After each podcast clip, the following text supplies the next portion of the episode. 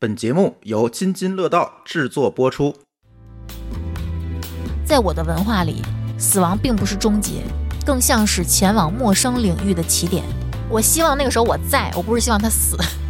后来过了很长一段时间，我每次回忆起当时的我，我都觉得我是不是没心肝呀？但是我发现大家都一样，都一样所有人在当场都是笑着的。如果是我，我不想孤零零的死。我是希望我一个人不要打扰任何人。我现在想的我就不想是 想好好活着，不要想着还有以后，嗯也许没有以后。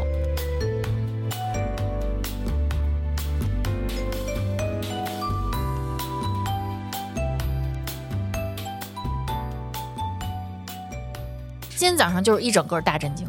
因为我觉得我起的不是这个群里最早的，但是我很容易把这种意外人过世的第一个转到群里面，上次那个总理过世是不是也你转的？也我，你转完我都觉得是假的。你转完我瞬间就醒了，我当时就在床上赖床。我也是看到这个，我瞬间醒了。尤其是这两天吧，我觉得突发意外有点多，嗯，就是在我们尊敬的总理去世的那一天就出了很多事儿，还有一个吴吴尊友吴尊友，，对，然后还晚上那个而且都很年轻啊，深圳的那个欢乐谷又出事儿了。啊，对啊对对，啊，然后广州还是香港，好像还有一个什么东西也出事儿了。当时那个好像报的人不是特别多，然后我想说这一天可是够热闹的，鸡飞狗跳的一天。没想到，哎，今儿又续上了。嗯，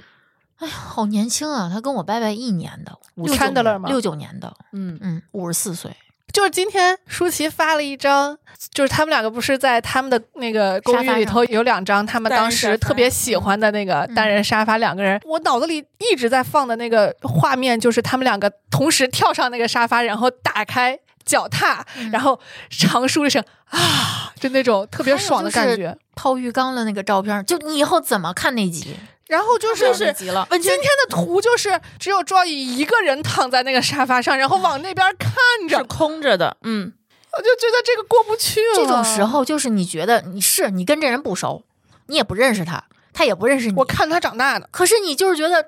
过不去，你心里就是咯噔一下子，你过不去。包括有一些政治人物，你平时不关心的，我觉得是因为，比如说政治人物，他是国家领导人，就是他是跟我们关系比较远的。嗯，但是《老友记》这件事情，我觉得是在我们成长的过程中，是我们的一个陪伴的对一个事情。他陪我长大的，而且他《老友记》他拍了看着十我长大， 对，《老友记》拍了十年，嗯相当于是他陪了我们就是十年，他说不止十年，就不止现在十年现在我有的时候中午吃饭想开个对下饭视频，我还会看《老友对记》。就你觉得会觉得，就是心情不好的时候，我觉得《老友记》我是可以当背景音的，因为我对他的台词足够熟悉，嗯，你看了几遍？不知道好几遍。好多遍。丽丽，你看过吗？我没有看全过，因为我下了十季嘛，嗯就是是偶尔想起来看一看，但是没有连着看过。嗯嗯我反复看的次数最多的是第二季的第一集，我也不知道为什么。嗯，《老友记》我可能也看的不是特别多，但是起码有两三遍，其实肯定是有嗯了。嗯但是就前两年不是刚他们几个人团聚了吗？啊嗯嗯，有过一个，啊还拍了拍了一个一个电影儿，呃纪录片儿，拍了一个他们重聚对的纪录片儿。我当时第一反应就是，幸好他们拍了，嗯，再也没有第二次了。拍不了了。当时 Chandler 的状态就不是特别好，嗯，好像说他塑造这个角色是剧里最正常的，哦但是人是剧外最不容易的，活得不容易的嗯，比较失意的一个人，嗯人。因为他其实，哎，我是觉得他算是这个六个人里头，其实发展到现在其实是不太好的。嗯嗯他个人状态，包括他的一些职业的发展，其实都很一般。他身体也不好。你看今天那个，就是这个消息一出来，我不知道你们看没看啊？就最后那一条，就是说身边没有发现任何毒品或嗯吸毒的迹象。嗯我当时第一反应就是，哦，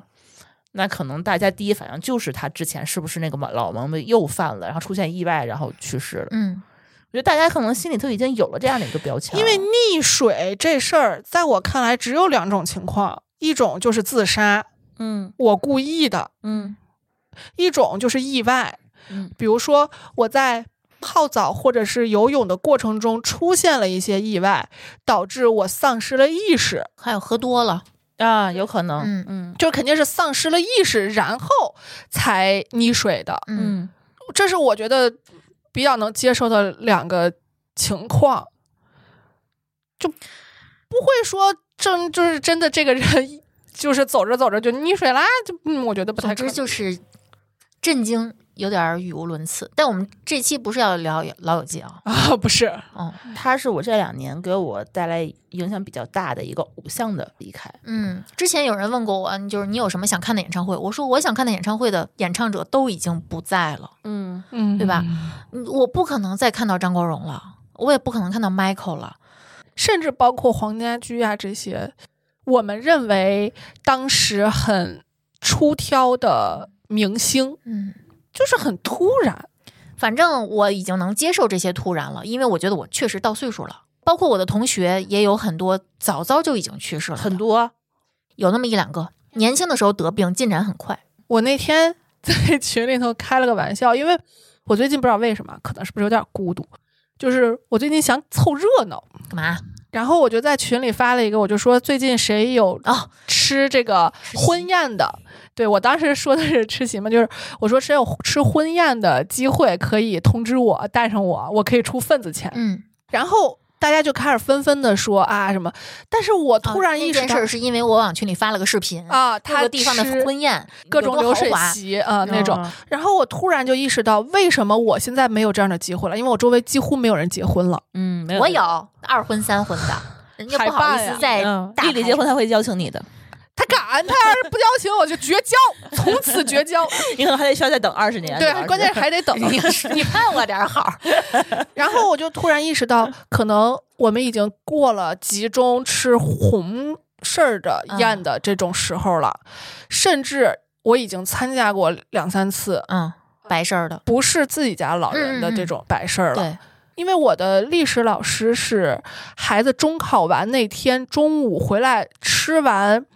庆功宴，嗯，就家里头自己吃了个庆功宴，下午没的猝死，亲梗。唉，然后就你就说，当时我们去的时候，我们还去了，就是去先生家里看了一下，然后第二天去殡仪馆嘛，嗯然后整个仪式都参加，因为我特别喜欢那个李氏老师。当时去殡仪馆前的那一天，去他们家的时候，那个孩子还没有任何反应呢，就是懵的，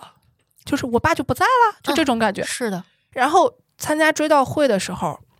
前面一一切的时候，那个孩子都是就是没有任何反应的，直到大家说跟遗体告遗别，体告别，那孩子哇一声就哭出来了，嗯就哭到谁都拦不住，嗯就是趴在那个棺旁边嗯就哇哇大哭。就那种感觉，就嗯特别震撼心灵的那种哭声。这是比较正常的一种反应，我觉得他哭出来了，说明这事儿就好一点儿了。接受的开始。哎，对他终于意识到这个事儿就到他那个点了。嗯，看这孩子多大，中考嘛，十五，他应该是要孩子比较晚，三十多了才要的孩子。这老师不到五十岁，四十多。当时我奶奶走的时候，我也是觉得，我我就是事后一直在复盘这件事儿，我觉得我当时的情绪很不对，我当时觉得我不对，嗯因为我们能在就是家里就是有亲朋好友过来拜的时候，比如说见面会先两个人都瞬间情绪就上头了，可能当时是哭着啊、握个手或者抱一下，然后三鞠躬，因为他知道他来是为了参加对，啊这个，嗯然后呢、就要引到另一个屋里坐下喝点东西，然后聊个天嗯，儿。歇一会儿。那个时候是可以笑着聊天的。我当时在回溯这件事儿的时候，我会觉得我居然能跟人笑着聊天儿。然后一直到第三天，我们去殡仪馆，就是先火化嘛。这个我们在等火化的时候要排顺序嘛。我们在外面就是聊天儿，然后看外面的谁家，哎，看这家有可能认识，然后那家排场怎么样，或者说有哪儿看上去不太对的，还在聊呢，对，还在聊天儿，然后我还会拍个照，因为那个殡仪馆它那个院子里面有很多的绿植，会有很多白色的花儿，嗯，就你看之后就特别有感触，包括那天可能天气特别好，有云，然后我奶奶是排第一个，第一个你能意识到火葬场点起炉子之后的第一缕烟，那是烧的是你奶奶。嗯，然后我还拍了张照。我当时就后来过了很长一段时间，我每次回忆起当时的我，我都觉得我是不是没心肝呀？但是我发现大家都一样，都一样所有人在当场都是笑着的，或者说正常的。他不是说故意嘎嘎笑，他不是说高兴，但是就是正常的状态。我觉得那个时候可能是因为人太忙了，嗯就是你要做事情太对，多那了，那就是你该做的事情，嗯你就是要接待朋友。对，然后就是你眼看是你接待朋友，这朋友是过来安抚你的，嗯但其实不是，是你要照顾别人，嗯，对吧？你要想要做很多要事招情呼，因为出了事儿之后，就是你有很多步骤要走，嗯比如说你要去办各种手续对，联系各种东对西，对，那些都是我去然后办你的还要需要买各种东西，是然后你还要照顾家里人，然后因为那么多人在家里头，可能还需要安排吃的，嗯，安排是怎么住，就是我觉得吃可能在我看来都没有那么重要，其实安排大家喝水是一个很重要的活儿，嗯还真不是，不是吗不？是。喝水，大家没有说一定要坐下喝点茶，嗯喝去一定要拧拧一瓶矿泉水给你，不是的。但是到了那个时间，你该吃饭了，你就是要提前预定好盒饭，然后哦挨个哦去对分。，而且它就很多吃的其实还是有讲究的，比啊，如说对，嗯它最后一天还得什么，天津有个讲究，像扔那个小馒头，还有嗯带馅儿的那些什么东西的，嗯反正是有讲究的。然后你还要通知很多人。对比如说你要挨个打电话对去找联系方式，然后要说，然后要请假，还要安排自己的工作，对，然后就是一系列的所有的事情，你还要去看哦，我的家人什么时候能到什么的，嗯然后这些事情，我觉得在那几天的情绪里面是就是非常非常把情绪压住了，对，包括你那个时候晚上可能还会，比如说手印儿也睡不好，嗯然后当时的情绪可能是别人在的时候，你也不会过于的激动，比如说。他过来本来是安抚你，你抱着他嚎啕大哭，我觉得好像也不会特别，因为你的对你这事儿你知道的时候，其实心里头可能就已经做好心理准备了。除非是意外，但是就对我们经历的都是生病嘛。就守夜的时候，那天晚上其实还是有很多事儿的，比嗯如说我们要轮班睡觉。那天晚上是我和 C 哥是晚上那班儿，就是可以先睡一会儿。嗯然后我妹跟我妹夫还有我伯伯是前面那波儿，然后他们在睡觉之前先要出去，去外面那个灯底下草丛里面抓几个小虫子，塞到火柴盒里，然后要放在我奶奶的那个湿袋儿里面，放在头旁边儿，就大了交代的、意思，就是你先让虫子先被火烧，啊，帮你奶奶挡一部分什么什么，我没太记清楚，嗯。然后那天他是特意交代我跟我妹，我们俩是扶灵，就是一起跟着灵车，然后我们就偷偷把那个黄色那个袋子拉开，就把那个小火柴盒放到我奶奶的脑袋旁边儿，再拉上。你知道，从守夜那天一直到我们守着奶奶的那个遗体，就我隔着袋子摸着她，就我特别希望她这个时候，比如说有个什么虚影儿，就是我们经常在灵异里面看到的那些、听到的那些，啥也没有。你的情绪特别复杂，你你又希望他有点什么，又不希望有点什么，因为你总是会有故事告诉你，如果他有未竟事宜、未竟的心愿，他可能会不舍得离开你们。嗯，所以，如果他根本不给你们托梦，从来不出现在你们面前，是好事儿，嗯，就很复杂。我我姥姥不在的时候，要求是二十四小时之内不能哭，任何人不能在、啊我们只是要求眼。泪不要掉在他身上。然后我们就一直憋着，憋到二十四个小时满，嗯也是相当于也是守灵嘛。嗯，然后才就是一到点儿说 OK 到时间了，嗯，然后大家才感觉就是压抑了二十四个小时的那种悲伤，嗯才就是抒发出来吧。嗯就每个地方的好像的讲究都不太嗯对，都不样一样，都不一会样有这种主事儿的人去负责这个那。是我第一次真实的见到一个人从活着到离开，就在我眼前。我觉得就是事后，你当时是顾不上反应的，但是事后你会觉得。我特别想知道这是怎么回事儿，因为我们其实，在日常能看到很多文章，比如说人在刚刚停止呼吸之后，他的身体会有什么变化，他最最后失去的是什么感听官，觉呀对吧？什听么对觉，嗯然后等于说，他那天早上跟我大姑交代说，你要把家里的茶杯洗一洗，今天有人要来，因为我大姑是会记录的。她全都记下来了，然后同时她叮嘱我大姑说，到时候你不要让家里的那个谁谁谁小辈儿来，因为她怀着孕呢，哦家里人多会碰到她。然后我大姑就说：“哎呀，你先别操心这个啦。嗯你对他是有预感是吗？”对我坚定的认为，她一定知道自己哪天。我觉，得是，嗯，那他我为我什有么感没觉有没点安排其他的事儿，比如说我不银知道行卡什我么。啊，那早就安排好了。哦，OK，、嗯他就没有什么未尽的事宜对了啊。然后他到最后还是在为这个家操那心。他没有说自己不行了什么的，他没说，他是中午十二点多、快一点的时候走的嘛。然后十一点我买的车票是下午一点的，我要回北京，没有人知道他是那天走。然后十一点多的时候，他说你还不走啊？我说我再等等，因为我那天觉得不对劲，你知道吗？因为头一天我跟我姑下午照顾他的时候，从那个尿不湿里面擦出来的血，啊，当时我就担心是不是内脏开始流血了，我特别恐惧，你知道吗？因为我当时闻了一下，不是大便的味道。就你在那个时候，你你你是是不介意这些这东西？些屎尿屁对什么？这些无所谓，那就是你的亲人。嗯，然后当天我就我我奶奶问完我这个问题，我就下床，我就给她去换毛巾嘛。我就问我姑父，我说我总觉得不对劲呢。我姑父说，要不你别走了。我说行，我也不打算走了。然后等到他突然就是十二点多的时候，突然指着墙上那个那块表说看不见了，然后马上开始舌头不好使了，就啊说不清楚话说了，说不清楚话。然后慢慢的，他开始不说话了，眼珠是左右左右这样，瞳孔是这样左右的，像钟摆一样那样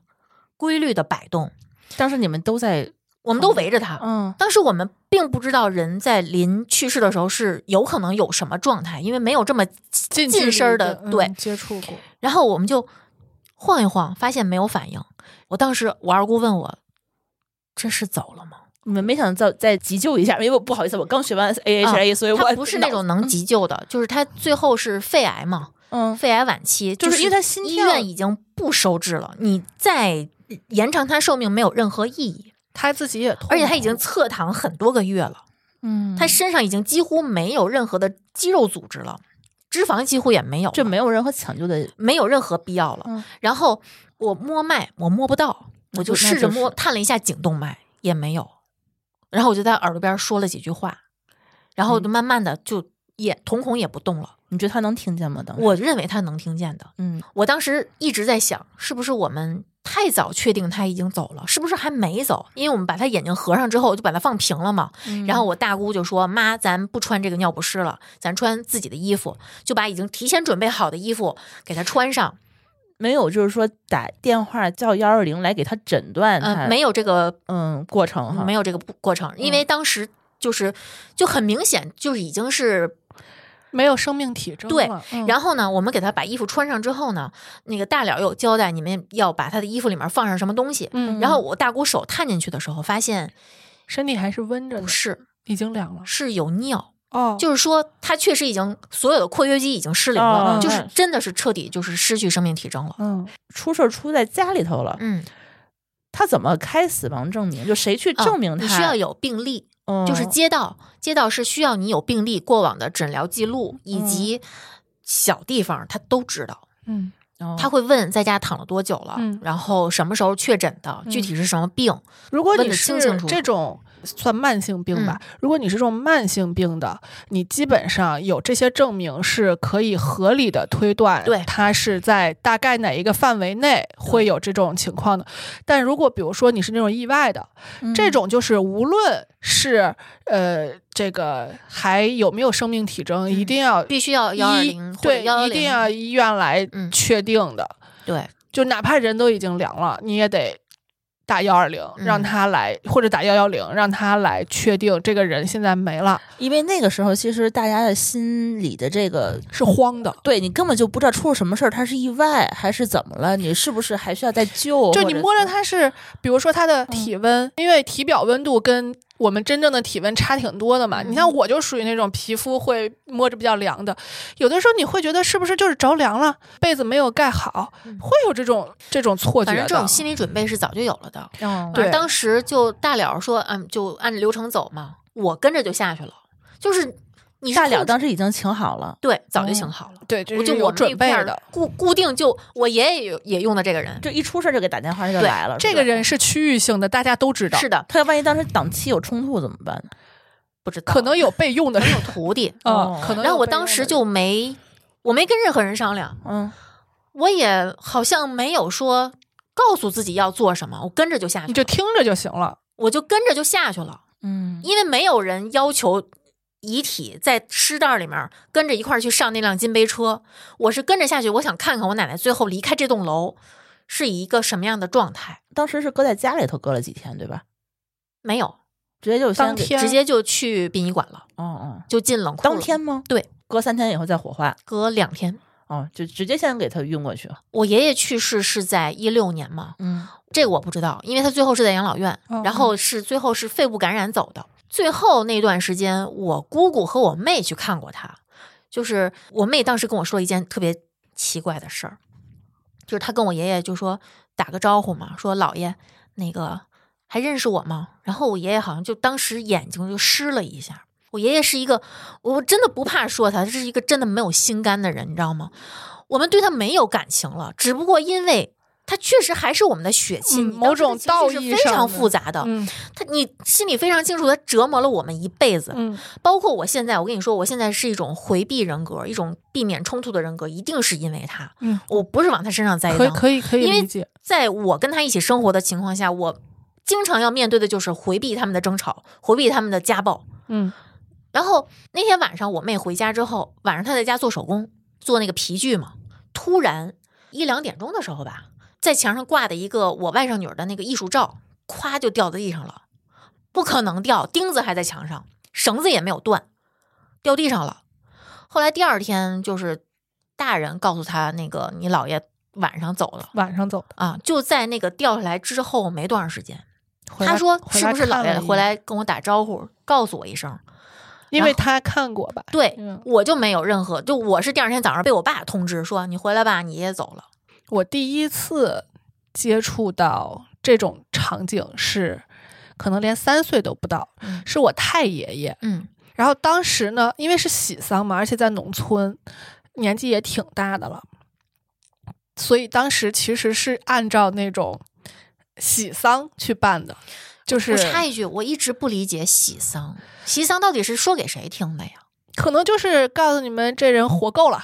活够本儿了就是这种家感觉。人让你们不要太太难难过，，然后老人当时活够了， 我记得一个非常细节的一个事情，就是我发现我我的记忆总是这种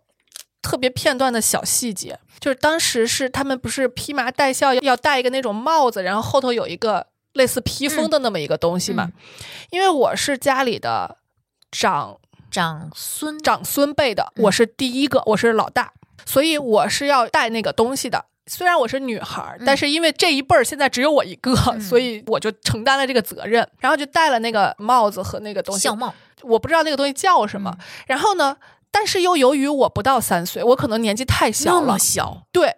然后给我带的是彩色的，啊？就是它有一个说法是多少岁以下的小朋友戴的是彩色的，所以别人戴的是白帽子，后面是白披风。我是帽子颜色不记得了，然后披风是两条，嗯左这么着交叉的两条，我的是一条红的，一条绿的，哎，我们那儿都讲究小孩儿这么点儿的孩子不参加，因为我是有责任在身的。长子长孙对还是什么，对都会需要。好吧？就但是是长我孙们才是，你是长孙那儿也管吗。我们这一辈儿现在只有我一个，关键是，哦嗯，然后呢，我记得特别逗，就是披风的那个后头底下是弯起来的，是有个沿儿的，那个沿儿里头是要放东西的，我记得。呃，不完全清楚，但是有几个东西我是记着，要放一双筷子，嗯，然后要放一个连着的那种小馒头，就是长得有点像粑啊，的那个形状的小馒头，嗯，然后还有其他东西我就不记得了。但是我的那个帽子里头是没有那个馒头的，嗯，然后我妈就把她的那个掰了一半儿搁在我这个里头了，能掰吗？不能哦，嗯不知道，当时就是不懂，但是我就我就好奇，我因为我太小了。嗯，我就在翻别人的帽兜儿，因为我我跟这个人是没有任何的，我甚至没有可能感情在以前是没有见过没这有个人印的，象，但你就参加了他的葬礼，对，因为有责任在身， 是被带回去。我是一个物件儿，其实、嗯 是那么个角色。然后我就记得特别清楚，就是呃，人家就说，就我妈掰的那一刹那，旁边有一个应该是再长一辈儿的人女性，嗯跟她说这个不能掰的。然后我妈就立刻第一反应就是没有说放到一人一半儿，就立刻把她那一半儿也放在我这儿了。嗯，嗯，好像搬回去，呃，没有粘，就是嗯对着放在我那啊个对放在我那感个觉帽他没有兜被里掰了，对掰对过的对。样子。然后就说啊，我们不懂，嗯，然后那个人家就说了一句说，好像啊，因为我记得实在是太遥远了，就是人家说好像小孩的这个为什么没放，是因为他们放的东西跟咱们不一样。因为你看我的那个帽子的颜色也不一那样，那个东西是干啥的？好像是有奖，为什么要一人放一双筷子？就是让他保佑大家，就是有吃有喝、嗯这个意思吧？我估计应该是。然后我觉得整个这个细节记得特别清楚，然后整个那个场面嗯，在我看来就跟什么春晚呀、什么之类嗯的这种晚会差不多，就是一个因为有表一个演典。礼，对，因为有表演，还有嗯表演，还有嗯戏呀、什么之类的。然后它是嗯还是比较传统的。你像现在在城农里是不村可的，能农村有这那样个的是农村，对我爷爷走的时候还烧纸纸马呢，我奶奶走的时候不让烧了，已经。然后就是，对，还有那些花里胡哨的那种，因为是喜丧，所以很多东西是彩色的。嗯我记得得特别清楚，这个好像就是因为就是根据这个走的人的年纪，嗯超过多少岁以上可以用彩色的，代表这个老人比较好，比较有这嗯个福泽庇佑吧，就这个意思。然后就是很多东西是彩色的，对于我来说，这东西太新鲜了，我什么都没见过。那应该是我第一次去农村，然后我就整个，你想我那个时候是什么精神状态啊？我就是那种满场跑，然后我妈就满场追着我，就猴子的状态，，对，就是就猴子就跟我当时一样的嗯状态，然后就是满场跑，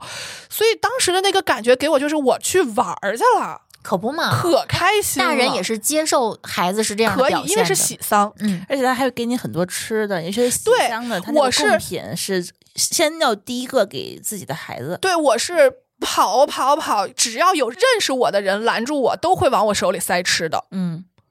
那更高兴了，越塞越高兴嗯啊，有什么糖、点心、水果儿。所以后来我那个帽帽兜是放不下来的，因为我没有兜把你嘛，坠下 去。就特别沉，里边放了好多吃的。嗯就这是我对于白事儿的嗯第一印象，嗯，我就觉得这是一个很好玩儿的事儿。嗯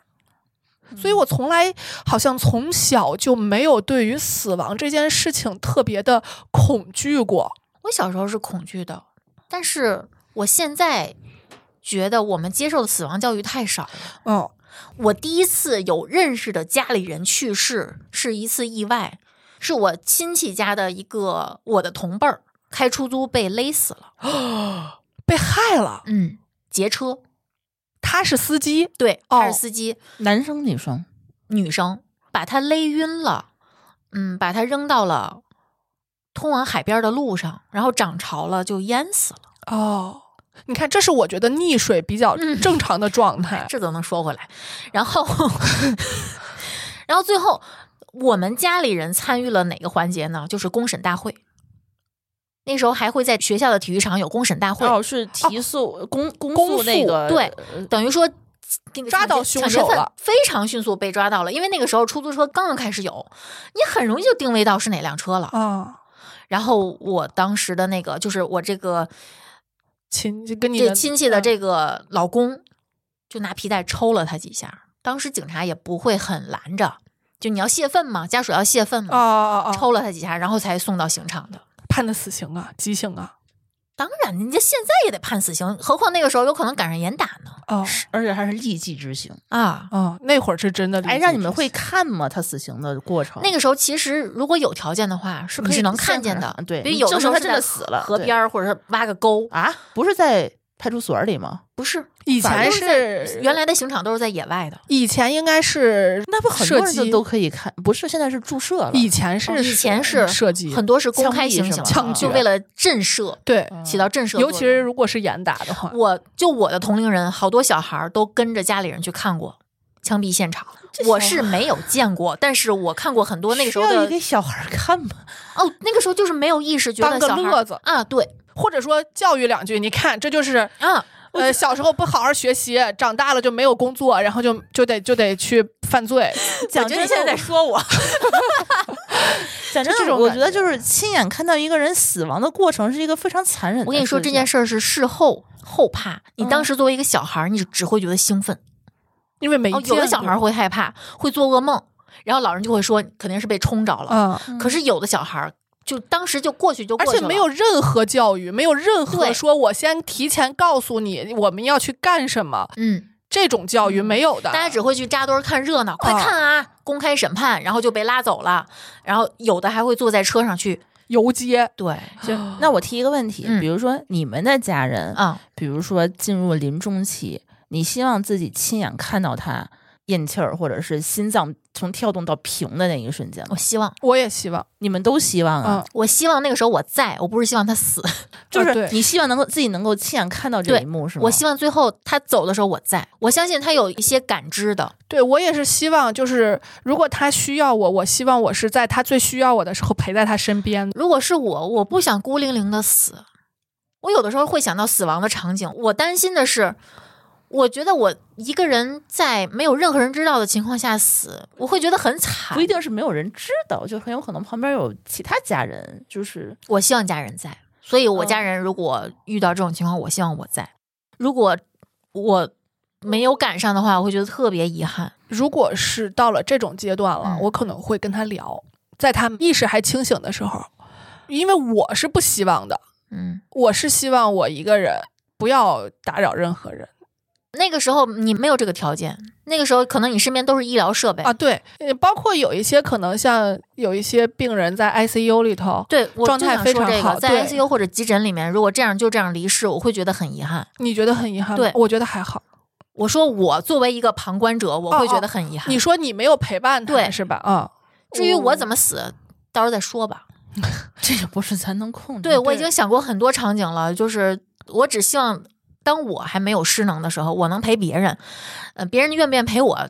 我当时肯定已经没有意识了。我也是没有什么希望，嗯就是也是看对方的意愿。嗯，嗯，我是这么想。你知道我昨天看两部电影都跟死亡相关，没有剧透啊。一个是《河边的错误》，大家就是不看剧透也知道死了好多人。这个然后第二部《二手杰作》，它其实你你要说是喜剧吧，也可以。虽然它内我核没有看到嗯那个介绍，啊、虽然内核是也挺悲剧的，也很荒诞，就是最后于和伟演的这个角色叫失足坠楼的时候，他他本意是不想死的，他当天是想跳楼，但是他发现。另一个人要跳楼的时候，他去救人家，他去劝人家说：“你想开点儿。”劝着劝着，他自己想开了。嗯，但是那个女孩又受刺激了。那个时候，她接了一下她爸的电话，她爸在电话里骂她。她突啊然想开的那一瞬间，她又觉得不行，这事儿我过不去，她就往楼边冲。然后于和伟过去就拉她，女孩被甩到地上了，因她自己因为消防员出去也了上来了，她掉下去了。你知道那一瞬间，毛不易的那个像我这样的人一起来，我当时就强忍着，我看到我前面那女孩就开始哭了，真的控制不住。我是最近在看《天道》嘛，嗯就是《天道》里头，如果看过的人应该知道，女主角最后的结局是不在了，太惨了。太惨了。而且她描述的这个人，我觉得是个神，就是不是个人。嗯她在最后，她是被犯罪分子爆炸了。设计其实他们想的是要牺牲一个人，然后把他炸死，然后他们剩下的人就可以跑了。嗯然后呢，这个女的其实没有被炸死，只是炸断了双腿，嗯，脸也毁容了。在这个时候，她没有死，她还在跟头领斗智斗勇。我就觉得这不是人，这是神。我是看了一下小说的那个结嗯局，她是举枪自尽了，就是她觉得她不能接受她现在这个样你子，是不是涉及到剧透了？这个片儿好早好老了？这都那还好，这都几十年前的我跟片儿你了。说，这片儿我都没因为有听过这个片儿，啊因为有王志文，我曾经好几次努力想把这片儿看下去， 我看不下去。然后就是她跟她男朋友在之前是讨论过的，嗯她是幻想过自己会怎样离开这个世界。嗯她说的是，我希望我是突然，就是某一天意外死在你的怀里。然后呢，你去我的坟前怎么怎么怎么样，这样我就可以以最好的状态留在你的心里了。所以她小说如果她是写的，呃，她举枪自尽，我是可以理解的。嗯然后这个电视剧处理是处理成他失血过多，然后就牺牲了，没嗯有写自杀这个场景。当他从那个爆炸现场往外爬的时候，嗯我那个眼泪啊，你是因为什么哭呢？我不知道，我跟你说，他在小说里写的那种，就是他们上，就是希望死在你的怀里。在我年轻的时候，我会觉得这个场面真浪漫，真浪唯漫美。嗯我嗯甚至会幻想一下，很神经病的幻想一下，如果这个场景是我，我有可能是什么表情，会我躺在谁的怀里，以及说什么话。我现在只希望自己能寿终正寝。我现在想的我就不想是 想好好活着。我现在的要求不是要求，就是奢求，嗯，是活着的时候好好活着，死的时候嘎嘣利落脆。哎，我现在觉得就是突然突发心梗。是一个特别好的死法，心梗比脑梗强。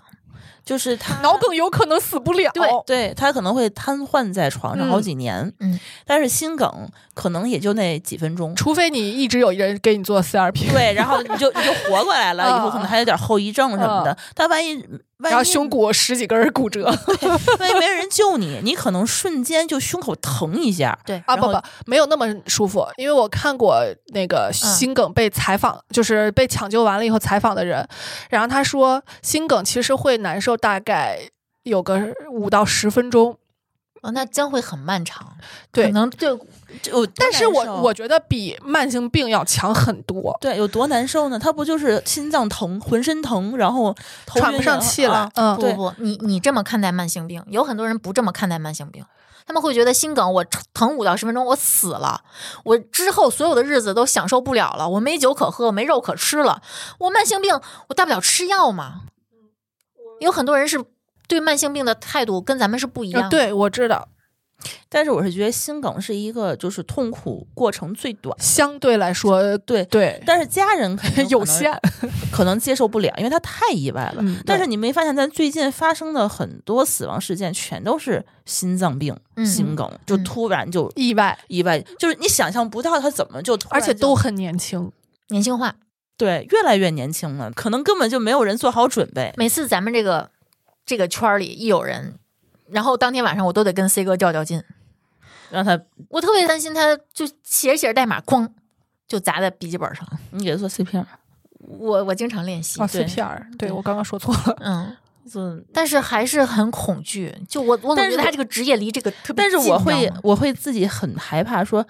如果我在身边，我可以给他做 CPR；、嗯，我不在身边，他就一个人的时候怎么办？比如说像像 Chandler 对呀，一个人泡澡的时候，是啊他还没结婚，他没有孩子，他就没有家人。等他人发现的时候，他已经在浴缸里头被泡着那么长时间了。就是孤独死的现场，就是嗯你想象一下，会觉得反正他已经死了，他什么都不知道了。嗯，可是与还他是相关的人不会这么想，还是会觉得很可怜，很难就一定过。会觉得很可怜。你而且他太快了，他根本就没有来得及从浴缸里爬出来，他更别提去拿电话去给自己打幺二零。我嗯甚至会在看到浴缸里的水的时候，想到万一这个时候掉下来一个电吹风，电死了，所以不要装浴缸。我一天到晚的脑子里就这些东西，你知道吗？嗯，嗯就是怎么死，什么时候死， 我也我也会幻想这些东西，尤其是独居以后，我的嗯感觉就是，你看我的状态，每天都要在群里各大群里冒个泡我们离死真的其实挺近的。啊。对我我现在的生活的哲学就是过好今天，所以意外险你们都买了吗？当然买了买了，嗯，因为我今天看到李叔发了一条朋友圈儿，他是发了别人的截图，当时看到之后，我在等车嘛，过来录音，我震撼到了。嗯他说我们早就跟很多人见过最后一面了，是看到之后我心脏嘣嘣嘣跳了几下，我都快哭出来了。是我那然后脑子里瞬间就开始过，我跟谁已经见过最后一面了？是就是说谁有可能你再也不会去见他了，那很多人啊，很多，他比如说，但是你不禁数，你一数就会觉得嗯因，为你数得上来的不多，因为很多人是陌生人嘛，嗯，但是认陌生识的不是人，就是认识的人，很有可能我这辈子不会再见到他。比如说我大学时候关系好过的那些同学们，好过的都，嗯对呀、你嗯毕业之后你们就没再见过了，嗯，嗯，包括有些亲戚，对，很多人可能也都出国了，或者是怎么的，回来很难。嗯，嗯、尤其是你看这三年，为什么我们会有生活的状态被打乱的这种感觉？嗯，就是因为你当你想一件事的时候，以前我们是拖延，是自己给自己找理由，嗯说我哎呀，再往后吞吞吧，嗯再再等两天吧什么的。当你突然发现你不能做的时候，你就会被惊到，就是哎，这么简单的一个事儿，我出去见一个外地的朋友都不行了。对你像那个在二零年初的时候，很多人，包括这个我们集体得的那段时间，啊，好多人之前就是好端端的人呀。嗯，嗯，对，那个疫情其实还是有好多家里的或者是朋友的家人因为这件事情过世的。嗯，对，包括那个我们集体开始第一轮的时候，我发了一条朋友圈儿，底下回复的好多人说我姑父走了，我谁谁谁走了。嗯，我当时翻的时候，我都不敢，我都不知道怎么去回复这人家。也是我们平时就是最害怕的事情。对因为这些，因为我前段时间应该就是这个礼拜看有一个人说他整理他的那些外债，嗯，然后一直就不好意思开口要，终于鼓足勇气管人家要了，然后人家说嗯，这人对不已经起，不在了嗯，新冠感染新冠去世了。那还能要回来吗？要不回来，他说就当随礼了，我嗯没有别的办法，我本来对就鼓足勇气去要的钱。债债权是是跟不会人的继，承的是吧？呃，嗯，会。哦，如果你继承这个人的财产，你就要继承他的债权，但是他你主动没法选儿，择算了对吧嗯你没法儿去因为他追也究。觉得太震撼了就，可能会分成好几个人，主要是就是可能涉及到钱这块儿吧，又好像听起来很冰冷。但是很多，其实我在想，我们我们之间的很多人的关系就是靠钱才有关系的呀。对，嗯，如果比如说只是大学我们同学过一段时间，你们之间会有什么感情吗？我觉得不会嗯，如果同寝室四年啊，同寝室四年会对我说的嗯就是这波人，这种肯定是，嗯，但是比如说我们只是在所谓的一个班、那上所谓的好多一我呃都名字都忘了，对呀、你别说大学的了，小初高那可是天天混在一起的。嗯对也有也有已经想不起来名字的同是学的，我了们现在经常在一起混的，掰着指头指头数也就十几个，啊。但如果你想记住一个人，非常简单，管他叫起借钱就行了，你一定会记住他，或者他管你借钱也行，你咱一们定会记录音住结束之后，咱仨商量商 量，借钱啊呀他。。搞一个罗圈债是吧？ 都都写一个欠对方五五万的这个借条，打白条儿是吧？让我然后们然后自己转弄一圈嗯儿就行了。 我现在是在感慨现在去世的这些人，我还知道他跟我有什么连接。比如说 Chandler，我看过他的作品，我听过他的歌，我甚至会唱他 的歌。嗯我可能，嗯、包括这个吴先生，我可能在疫情期间见过他的发言，见过他的讲话，嗯见过他的一些结论，然后包括甚至骂过他，对，包括你像我的老师，我上过他的课，嗯，但是是不是再往后走的人里边就有我不认识的了？那跟你也没啥关系啊。你看 Chandler 这件事儿，我是这么想的，你就当 Matthew 死了，这个角 Chandler 色没永死。这个 Chandler 是永存了，对啊，我现在有时候看张国荣的演唱会，看 Michael 的演唱会的时候，我就觉得他还在呀。嗯，包括我奶奶，只是王老太太去世了，可是我奶奶这个角色，我奶奶这个人活在你心里一直，陪着我嗯呢。这就是那个呃 Coco 那个电影演嗯的嘛，就只要这个世界上还有人记着你，你就没有。他不是死亡有两个嗯阶段嘛？对你其实就没有彻底死掉。所以要留下一些东西。嗯我一直这么觉得。你知道，姥爷说他他的家里有一个小骨灰盒，嗯，里面是放的他哪个长辈我忘了，是放的他的一个长辈的骨灰。我当时我就特别心动，因为当时咱们俩不是还商量做那个戒指吗？嗯，做钻石压成钻石，对，我觉得我家人可能不会让我干，嗯，我也没有那个钥匙，我也没法自己我去有 拿去。商量一下。但是我心里真的，哎呀，这本来这个节目其实我不太想说，就是我爸爸的事儿，嗯但是就是前一阵子我真的是着了魔的，就是想去研究这嗯个嗯骨灰钻石或者骨灰宝石，嗯，因为现在培育钻石已经很成熟了，现在中国的培育钻石应该是全世界最嗯最便宜成的，熟的，它嗯其实是拿那个骨灰的碳，好像是怎么给它烧高一温下高呗压，对，嗯，然后可以按照你所想要的那重个构形形状，它直接就可以拿你的骨灰去培育一颗钻石。嗯但是我后来看价格还是有点贵，因为是它不便宜，对培育钻石没有多贵，它是嗯把你的骨灰，然后你控制碳原化料就贵对了，嗯碳化的那一部分，好像这一部分它需要的能源可能比较多。对有的在国内还做不了，然后需要寄到国外。国外好像现在是这个东西已经很成熟了。国内的话呢，我看是在宠物的这个领域里做的还挺多的，嗯嗯比如对说猫猫狗狗的骨灰，然后你去给它做一个呃戒指，或者是做一个项链什么的随身带。但人类的好像现在还没有特别多的人开始做。嗯但是我觉得，如果有机会，比如说我想把家人的骨灰能够带在身上，一直嗯陪着我，我觉得还是挺有意义的一件对事情。因为，哎呀，就是因为我爸其实去世时间还挺长的，就是一直我身上没有任何他留给我的东西，嗯就是都被我妈收收起来。而且我爸本身他也没有特别值钱的东西，嗯，我印象里头他就有一块海鸥手表，就没有太多能让你当成身外物留在身边的没有东西，大多是什么精神遗产，嗯对，然后留了一堆破字典或者一些破论文、破专利，我也没不法带在身这上。这我也看不懂啊，那也嗯没什么意义。然后他那块手表，我妈说坏了，她给扔了，她也找不着了。然后就还有一支钢笔问我要不要，我说钢笔这个东西好像也没什么意义，就是你能留下来的什么也没有。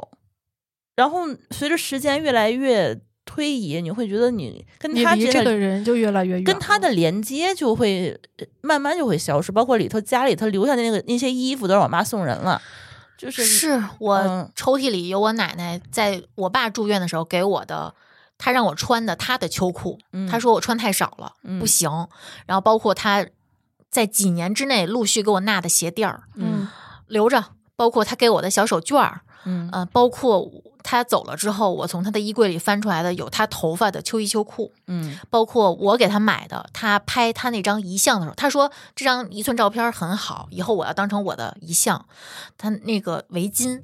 我大姑都留给我了。嗯，但是你把它放在衣柜里，慢慢的，那是你的味道了，嗯就不是他的味道了。嗯你留不住，抓不留不。住，留不住，是的对，我甚至幻想过，就是我爸爸是不是能够给我留一些他签过名字或者是写过的字体，嗯我纹个身纹在身上。嗯嗯，结果就这样的东西我都找不到了。我特别希望说他，比如说给我留本日记，对，比如说嗯写一句什么祝福的话，我其实我都可以给他做一个纹身，嗯，或者在卷子上嗯签个字签个字那就是一月，啊、然后签个名字，或者说这个哪儿做的不好，就都是这些玩意儿，我觉得没什么意义。嗯，然后我但是我还我还专门去查过，就是别人都能够以什么样的方式去纹纹在身上，说一般就是纹一个就是出生日期，但我觉得这些东西的话不用纹在身上，就我是希望能够有一个。独特一点的东西，对，就属于他自己的这些东西。嗯现在我什么也找不着了，包括我妈可能也当时怕我太难过，把我们家所有东西都收起来了，嗯什么也什么什么也没有，所以她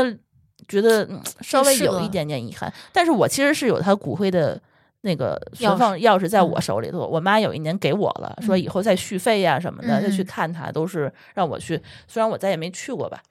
但是所以你其实是有支配权的，对我偷偷拿出来一点儿，应该也不会被别人知应道该吧不？用太多。好像是二十克吧，你需要偷偷吗？这个事情不能商量吗？有的家人不行，他会觉得你心里记着就行了，你心里有奶奶就行了，你干嘛还要折它腾？啊不完整了。对，哦它的骨灰不完整，哦即便他知道本来就不完哦，整，我知道，我知道，这个这个本来我就不懂了，完整吗？他就给你剪几块儿，也许都还有别人的。嗯啊，是吗？嗯，你知道我当时研究那个骨灰的那个钻石，它是能够根据你骨灰它自己的那个形态长成不同的颜色，嗯它那个颜色是不能选的，哦，应该是按按照你这个灰里边的主要元一个素的对对成分，它有自然色，有蓝色，还有一个什么忘了什么颜色，啊，这个颜色是随机的，所以就我们要为了骨灰生出来的这个钻石好看点，注意吃什么 东西，是吗哎？呀不 至于。最后可能吃的都是药。啊，所以会有一些残留。而且我不知道是不是随着时间的越来越长，它能够烧出来的这个碳化的东西会越来越少，会流就失是不之知类的道，啊。所以就想着能留下什么就留下什么。嗯哦我跟你说，我们家所有，你看我纹身的这个图案，嗯就是我奶奶带着我外甥女儿俩人手牵着手去菜市场买菜，嗯当时我妹发朋友圈的配文是“走，太太，我们去买菜”。然后我纹完这个身之后，我们家人是不太敢纹身的，嗯然后他们就做了一个木雕，同样的图案。嗯，好看，嗯这个、这就个我们家确实纪念很它都是一同一个图案。当时我二姑就是很嫌弃的掀开我的这个袖子，因为她不喜欢我纹身。嗯，他们有一些传统的观念，嗯觉得你坏女孩儿，嗯对吧？但是他又不舍得去说我什么，因为他看到这个纹身，他顿时眼圈就红了。嗯，然后我妹就替我姑说了一句：“你可不许长胖啊，不许让我老了变形。你看你们两个可能没有过想象，我其实想过这个事儿，我想过。因为我在想，如果我的父母或者我最亲的人，嗯我最在意的人不在了”， 嗯我会在什么样的场景下去他，不管是坟前还是有一个纪牌嗯位念的一个对一个嗯一个这样的场景，我会去找他。嗯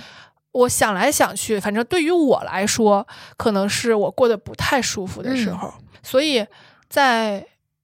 我。独居的时候，我想的最多的就是，一个是我如果死了，怎么能让人最快的发现？嗯，这样的话呢，不要让这个场面变得太难看， 我觉得我们应该能很快发现因为我啊！我呸呸呸！因为我太话痨 是呃吧？啊，对，呀，这就是我为什么要话这痨。他有多快啊？我这几分钟之内是发现不哎了，那不是是没什么用的。我就说嗯走了，他三天不说，话，我就一定会甭三天，我估计我一整天没有任何消息，你就会慌了。除非我提前跟因你为打没招呼，见过你一整天消失的，对，就是除非除非我跟你打招呼，比或如者说我可这一能没天发要现，也有是有可能的，没注意。或者我我顾不上，啊，对，嗯这这也也忽太略忙了了。对，但是不太可能超过太长时间。嗯，这是一个，这就是为什么我现在要活跃在互联网上。 这样的话，嗯就是能在比较快的时间内发现。第二个就是，我会不太希望猴子去找我，找你的意思是，就是去不管是坟前还是牌位前为什么看呢我，就是因为他你如希果望他过得好，对，如果他过得好，可是你他这是大概揣测他了，没准没准他有什么开心事儿也想去找对你呢。就说我为什么说我是得从自己的角度去去想这个事儿嘛，嗯我只能是从我自己的角度，因为是这样的，我的想法是，如果你开心的时候，你周围大概率是不缺少你分享开心的嗯，人的，嗯，但你难过的时候，尤其是到我们这个年纪了，因为年轻的时候你是很容易的，找个人出来喝顿酒，嗯你说点儿什么失恋了或者什么不高兴了是容易的，但真的到了三四十，人到中年以后，你的很多负面的东西你是无法宣之于口的，嗯，所以你可能会找一个你的安全感去跟他聊，而这个人大概率是，就是呃，你去找这个人的时候，大概率是你的状态不是很好的时候。我比较同意他这个说法，因为就是就我爸走之后，虽然说我有他的这个这个这个门禁卡，嗯但是我就从来没去过。但每次有冲动想去的时候，都是我心不情太比较高兴低受了低落委的屈时候对啊，比或如者说是什么我的时候，呃工作不如意的时候，嗯我就特别想去，嗯，然后就是那个时候就心情特别不好，就特别低落，然后你没有地儿可去，，对，然后你就会想去一个就是之前一直也没有机会去的地方，或者是安静，你能确定这个地方很安静，没有人对打扰我，就我就想一个人自己哭会儿。对。然后我爸也不会嘲笑我，对嗯，然后还有一个就是我，比如说吵架的时候，我就特别想去，因为那个时候就会你会觉得，你跟我妈说，她可能我妈就会知道好多事儿，她会劝你这个那个的，但是你会想一个人待会儿，就不会想跟家里人说的时候。嗯就是你想找一个安静的人，自己自己冷静冷静的时候，就、嗯我有好几次有冲动，就是想拿着卡就出门了。而且在这个时候，如果是我，我会代入，因为我本来就是个人格分裂的人嘛，嗯我就会自己劝自己嘛。如果是比如说我特别有安全感的一个人在那儿，我在他旁边坐着，我可能就会代入他的角色，跟自己说一些话，就是哎呀，这个事儿也没那么大，也没那么过不去，嗯，这么劝两句，其实有的时候就过去了。但如果这个时候你一个人待着，你真正一个人待着的时候，精神上、生理上你都是一个人的时候，你容易钻牛角尖儿，容易容易走不出去。所以这个事儿就搞得让我很矛盾，就是他过来看我吧，肯定是他希望我能给他一些能量的，但是呢，一定是他过得不好的时候。我奶奶刚走的两年左右，一两年之内，我是随时能哭出来，是痛哭，尤其是到晚上，你知道嗯晚上是嗯最容易。嗯嗯那个时候，C 哥都是他是随时做好准备的，我一哭他就知道我又想奶奶了。他会怎么做呢？抱抱，就是抱抱，不说什么，嗯，挺好的。哭吧哭吧，然后就拍一拍。后来这一两年吧，我难受的是就是突然痛哭的时候少了，呃，慢慢的能笑着聊他的事儿，嗯，呃，有时候做了梦会跟我姑姑他们说，就交流，然后我们还会开着玩笑说，哎，老太太肯定怎么怎么着了，嗯因为，嗯、确实有那么几回啊，我也不知道这这是不是真的心理暗示。就有的时候他会，比如说到了清明节，或者说到了什么日子，忘了拖了一两天没去烧纸，可能是因为自己心里想着这事儿，哦，我知道我忘了去给然，后你就梦见他了。我不能给他烧，我隔辈儿的，哦，我姑姑他们就会梦到说，嗯，最近钱不够花，我觉得是他们心里想着这个事儿，嗯，嗯但就是你就是就日大有家所慢思慢的心态都就是心心情都平静下来了，嗯都能正常的去聊这件事儿。然后我现在不会是我我心情不好的时候，或者吵架的时候，或者郁闷的时候，我不会找他。我是高兴的时候，我跟他念叨两句，因为我们家到处都是他照片儿，你知道的，嗯台历做了好几年的台历，我是我对我会这样，就是比如说，呃，我会在家一个人的时候有什么事儿，我会高兴的说出来。嗯但是我我刚刚说的就是，他一定是要去一个比较特定的场所，嗯就是不管是供牌位的那个位置，嗯还是有墓地，就是如果要去这种地方，一定是他的状态不好的时候。嗯就是如果是好的时候，我也会啊，有的时候会，哪怕这个人没有走，他只是不在你身边儿，嗯你有的时候也会叨叨一句，哎，而且说真的，你去领骨灰出来，然后拿到那个烧的那个现场，它是要有一个流程的。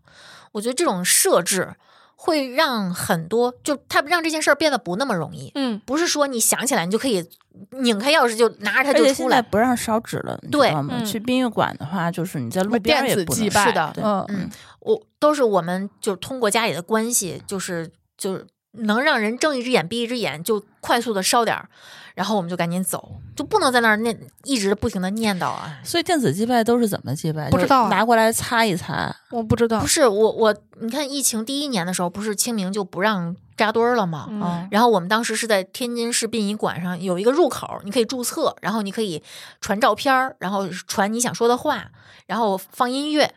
嗯，有一个那个网页，哦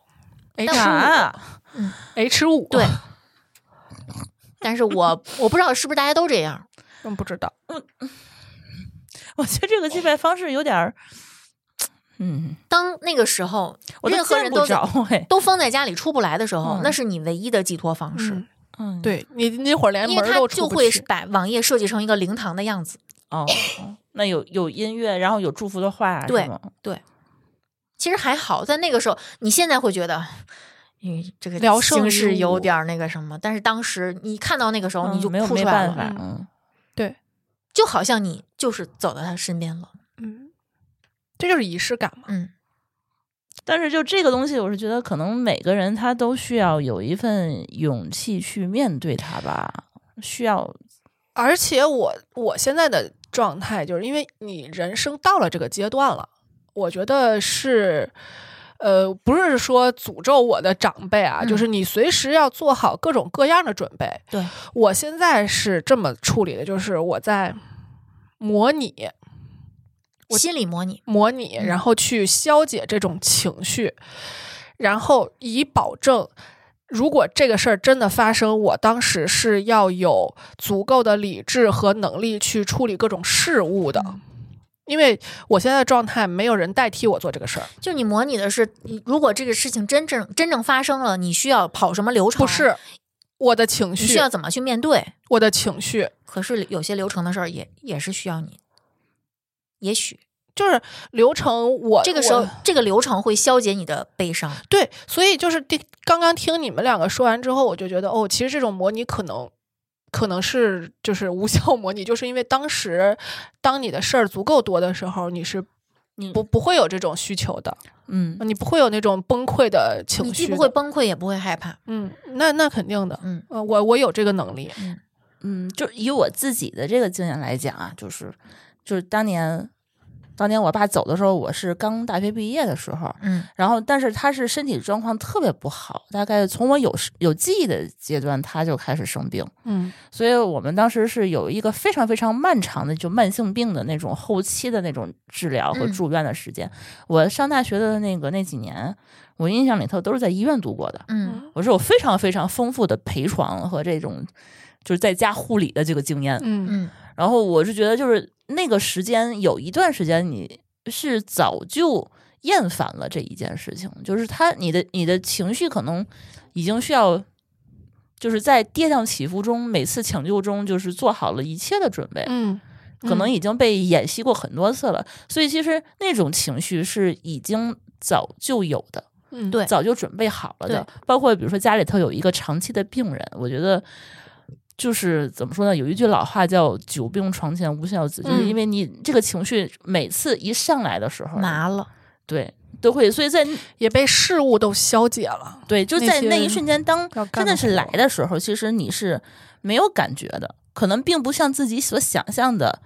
这么难受。嗯因为你的脑子里头已经不是说难受了，因为难受的事情呢，可能是他在生病的时候是难受的，嗯抢救的时候你是是是难受的，然后真的是来那一瞬间的时候，我觉得有的时候是是放下了。嗯嗯，我不知道你们能不能最理解不能这接件受的事，是刚知道你要面对死亡的时候，嗯，对，等到之后慢慢的，你其实是会在你不经意的时候，在这个过程中，你不经意的你就已经接受了这个事情必然会发生，嗯然后你不断的做心理建设、心理准备，包括我该怎么做消解他的痛苦，我该怎么做去陪伴他走最后一段路，以及他走了之后我怎么办？对，甚至临终关怀的时候，我觉得都比最后一刻要难。对就是你嗯怎么去帮他做方案，让他减少一些痛苦，嗯给他用一些药，让他别这么难受，让他让他舒服一些，对开心一些。你看，我还经历过一个，就是也是意外。呃，我的历史老师去世的那一年，我初恋他爸也去世了，嗯前后不到两个月的时间，他俩住一个楼，嗯因为我初恋也是那个，他们也是家属，就都住在我们学校那个家属楼里头。他爸是脑干出血，然后大夫当时跟他说，送到医院的时候人还没走，但是大夫跟他说的是二十四个小时醒不过来，就醒不过来了。就是还有二十四个小时的黄金抢救期，其实啊，我后来想明白了以后，我觉得这就是给他一个接受这个、嗯这个事情的一个时间。但是当时的他一定会觉得这二十四个小时我是有希望的。对，在快过完的时候，那会儿我俩已经分手了，已经分手挺长时间的了。在快过完那二十四小时的时候，可能还有个三四个小时的时候，他给我打了个电话，他说我现在在医院。我说啊，怎么回事儿？他说我爸意外，就是感觉不太好，然后说。呃，医生说二十四个小时，如果醒不过来就醒不过来了。我在这个医院里头溜达了一天一夜。然后他最后一句话，我觉得我能记一辈子。他说：“我希望你永远都不要有这样的经历。”然后他就把电话挂了，他连给我个回答的机会都没有给我留，他就把电话挂了。多么美好的祝愿！啊、我就觉得，嗯嗯，爱过，我翻我手机里面的图，我看到，呃，你们看过那个《美国队长三》吗？内战那一集，然后当时是开一个联合国大会，瓦坎达那个国王老国王被炸死了嘛，然后那个新的国王就是他领领口有血，他去救他的爸爸，发现已经来不及救了，然后寡姐在外面看到他，他当时一个人坐在椅子上，就目光茫然的坐在椅子上。寡姐本来想上去安慰他，她说：“你不用安慰我。”当时说的是，在我的文化里，死亡并不是终结，更像是前往陌生领域的起点。你像巴斯特与塞赫曼特伸出双手，他们带你走进绿草原，在那里你可以永远奔跑下去。我当时看到这张截图的时候，我突然觉得我没有必要替我已经走掉的那些亲人觉得不值。嗯因为我总是会觉得，我如果我早早就死了，我很多东西都享受不到了。我的书要被别人继承了，我的猫咪要被别人抱了，我的男人也是成别人的男人了。我后来觉得这么想大可不必，你们会担心你走了之后，你的亲密关系，他对这件事儿的，就是你会幻想吗？我会幻想啊，就是幻想归幻想，或者说，在你的希望里头，你希望这个事情是怎么发我展？不希望，那那是他的事儿。或者说，他如果走了，你会怎么办？嗯，这是我不愿意想的事儿，你不，你不愿意想，我不愿意是吗想我的亲密关系走到我前面，我该怎么办？也许那个时候我已经跟他没感情了，也许那个时候我已经折腾的麻木了，就我已经照顾他照顾的够够的了，嗯就是也会伤心，但是我可能也会觉得解脱，嗯我可能也会再找后老伴儿，嗯啊，或者嗯，我就自己拿着剩下的遗产什么的，就找个养老院都有可能。但是你不想想。我不愿意想这个事儿。我在想，就是我那天看完《天道》以后，嗯我写了一句话，我说我现在的心理状态就是我要做好一切准备，这个世界上谁走了，我都要好好吃饭、好好睡觉、嗯，好好工作，对呀、因为我现在拥有的太多了，因为我可还有孩子，嗯还有老人，还有猫，嗯就是嗯这嗯些东西都是我为什么以前是特别害怕拥有一个东西，就是因为我知道你注定会失去的。嗯那这个失去有可能是孩子长大了离开你了，也有可能是嗯。你的父母到了年纪了，然后离开你了，嗯也有可能是小猫咪，就是就是它一定活到岁会数了，对对对，它一定会在你前面离我看开。小猫咪已经九岁了，我都不敢想这事儿，你知道吗？嗯我每次看到我看到流浪猫，我回家都要揉揉它；我看到那些猫去世的视频，我也要赶紧把它从窝里捞出来，一脸茫然的不知道我在干什么。我就觉得我不能失去我的猫。嗯嗯，因为我的猫已经它九岁，已经它还有先天性的嗯不足，它还嗯小的时候总生病，它就正常的猫可能也就十几岁吧，嗯然后它就是特别粘人，就是嗯每次都是在我身上要踩来踩去，一定要就躺在我身上那种。嗯有的时候我还挺不耐烦的，包括我工作的时候，它就总挡着我的鼠标。嗯然后现在就我每每次一想到它已经九岁了，它没有几天可以跟我腻歪这了嗯种，对，然后我就觉得每次就对它稍微 就会有点哦，我都耐把心小猫是这咪样的纹在身上了。啊，对，就是我原来在想，这是以前我不可能做的事情。就是我以前会害怕拥有，嗯就是我一直觉得拥有就是你要对它负责，你要为它操心的你有开牵绊始。了。对我就想的是，我不要拥有，我什么都没有，孑然一身轻，这是最自由的状态。嗯现在就是，呃，我做好这样的准备，我也接受我有这样的情绪。是我们这期不是想让大家听着我们说的这些事儿走向悲伤，嗯也不是希望大家听完之后觉得害怕。就是虽然道理是这些都是我们身边非常正常的事情，但是人人都不会盼着它发生。嗯，但是我们我们确实这个训练是我觉得这个事儿就是我们必须要面对去做教育的事情。嗯这个教育可以是父母教育孩子。如果我们缺失了父母教育我们的那个阶段，就跟性教育一样，我们自己就要教育我们自己。嗯为什么我要去训练自己，去化解这样的情绪，或者说我要给自己一个思想钢印，就是不管这个世界上发生了什么，你都要给我好好吃饭，好好睡觉。就是你要把这个刻在你的脑子里，对我我觉我是觉得我不希望大家觉得我们是在以一种轻慢的态度来聊死亡这件事儿，嗯，哪怕我们是在笑着，我们中嗯间笑了很多次，对吧？对，嗯，我其实是觉得，嗯，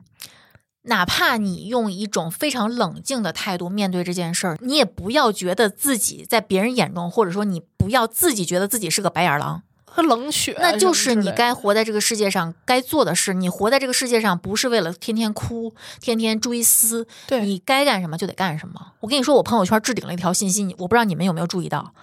每次刘能又在工作场合喝酒，还趁着酒劲儿给我打视频电话，惹我炸毛。我想的都是，如果他就这么喝挂了，我的服务内容要迅速转成纯饮食服务。我真是个心很冷漠的女人。啊，我看到你这个，然后你们，你回我的是是心很冷漠的女人能赚大钱。然后水云说的是崔锦熙说要做到狠而无心，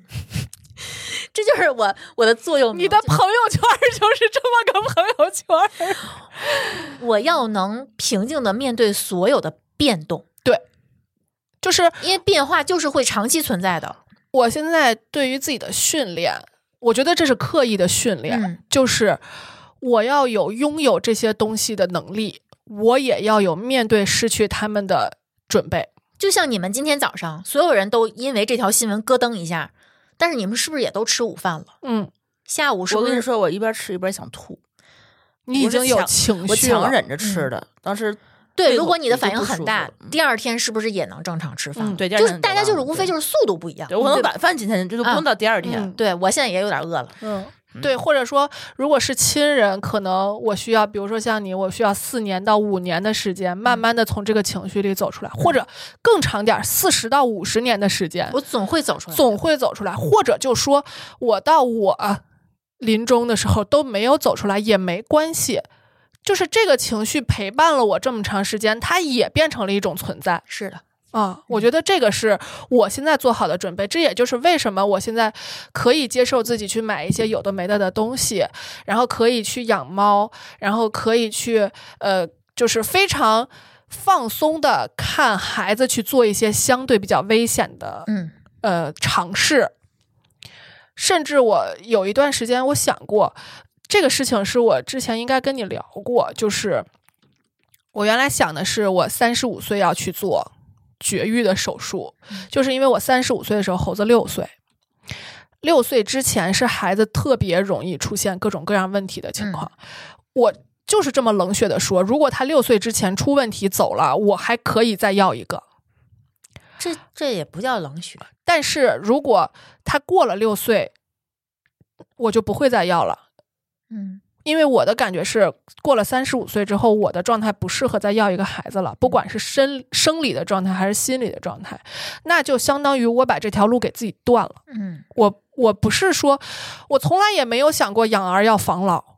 不过你也断不了了，就这么一说，这是一个表态，因为现在这种 绝育手术不给做了没，人给你做，呃我可以自我绝育。 你可以做一个变性手术，我的妈 呀， 哎，还是你狠，这样就你彻这底。这个我当时确实没有这个想这个过。国内是可以做的， 而且他还会给你改身份证。国内的这这一套法律 是非常健全的， 我谢谢你，你这想办法嘛，解决这个问题。就这我个，就是我节目的结尾真的，哎，我我意想不到。我节我节目想讲另外一个结尾，就讲一个啊故事。啊你就说我希望这个结尾不要太悲伤，嗯就是讲一个就是今年吧比较震撼我的故事。嗯，先从我爸说起吧，你可能知道我要那说，我知道，我也很震撼，是吧？ 嗯这个故事现在还不知道到底的谜底到底是什么，我还需要收集各种各样的资料。嗯但是是我今年这么多年，我觉得我没有走进我爸的生活，就是今年就突然有了一个这这个这个契机吧，嗯让我去想办法去回思很多事情。嗯因为我爸爸生病的时候，呃，我特别小。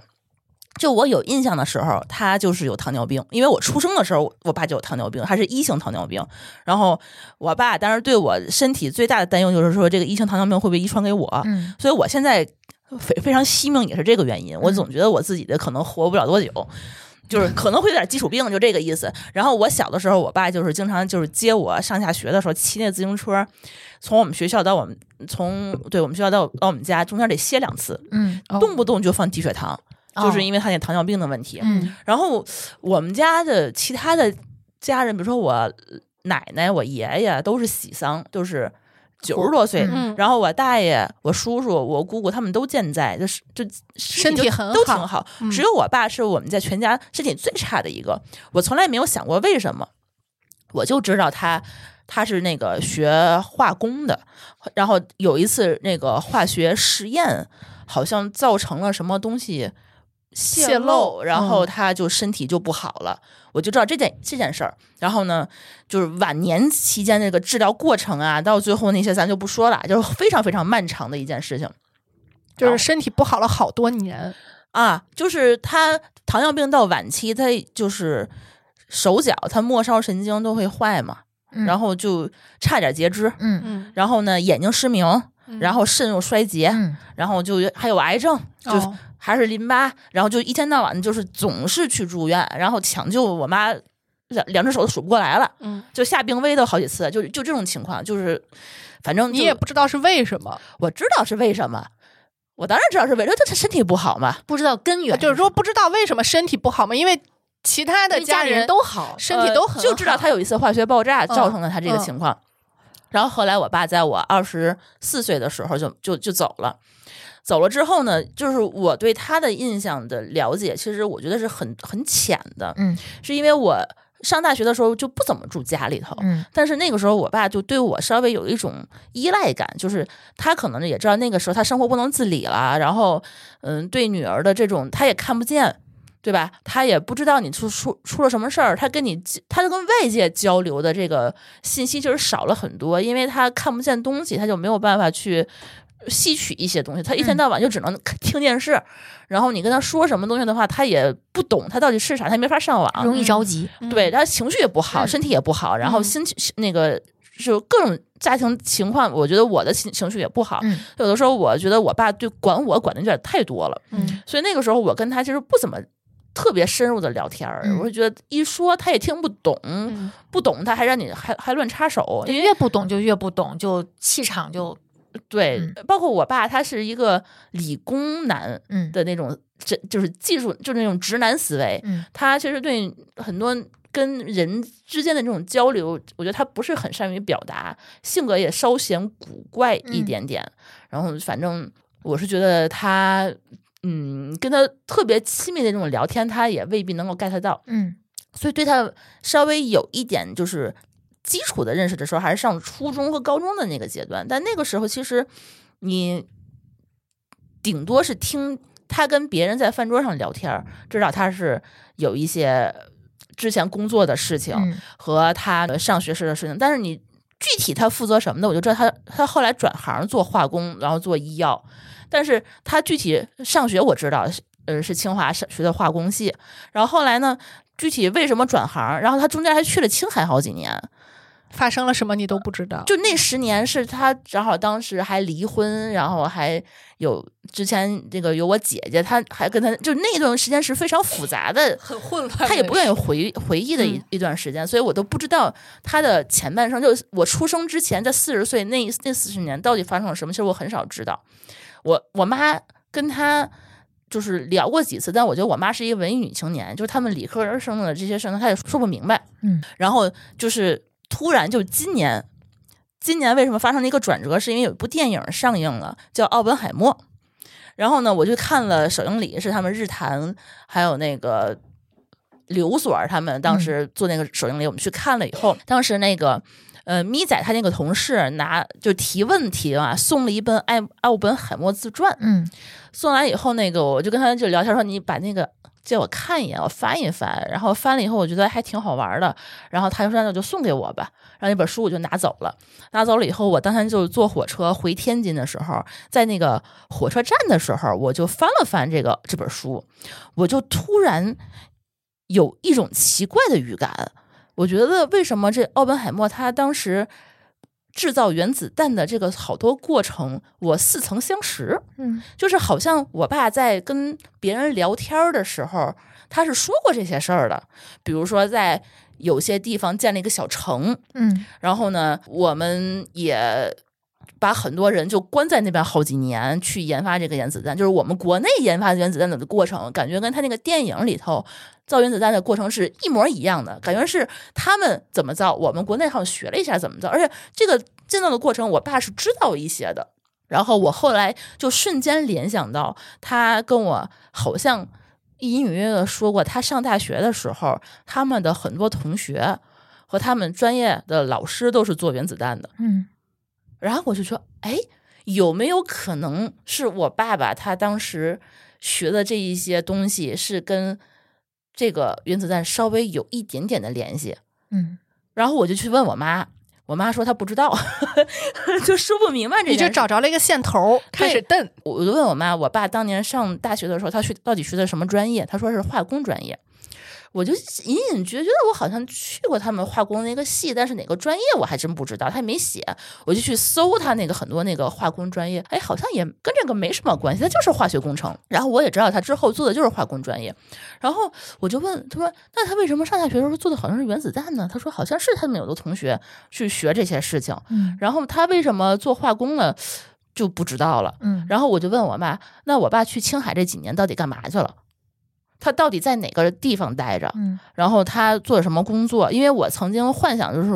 我想去青海，想看一看我爸当年在青海这十年都做了些什么。嗯然后他说，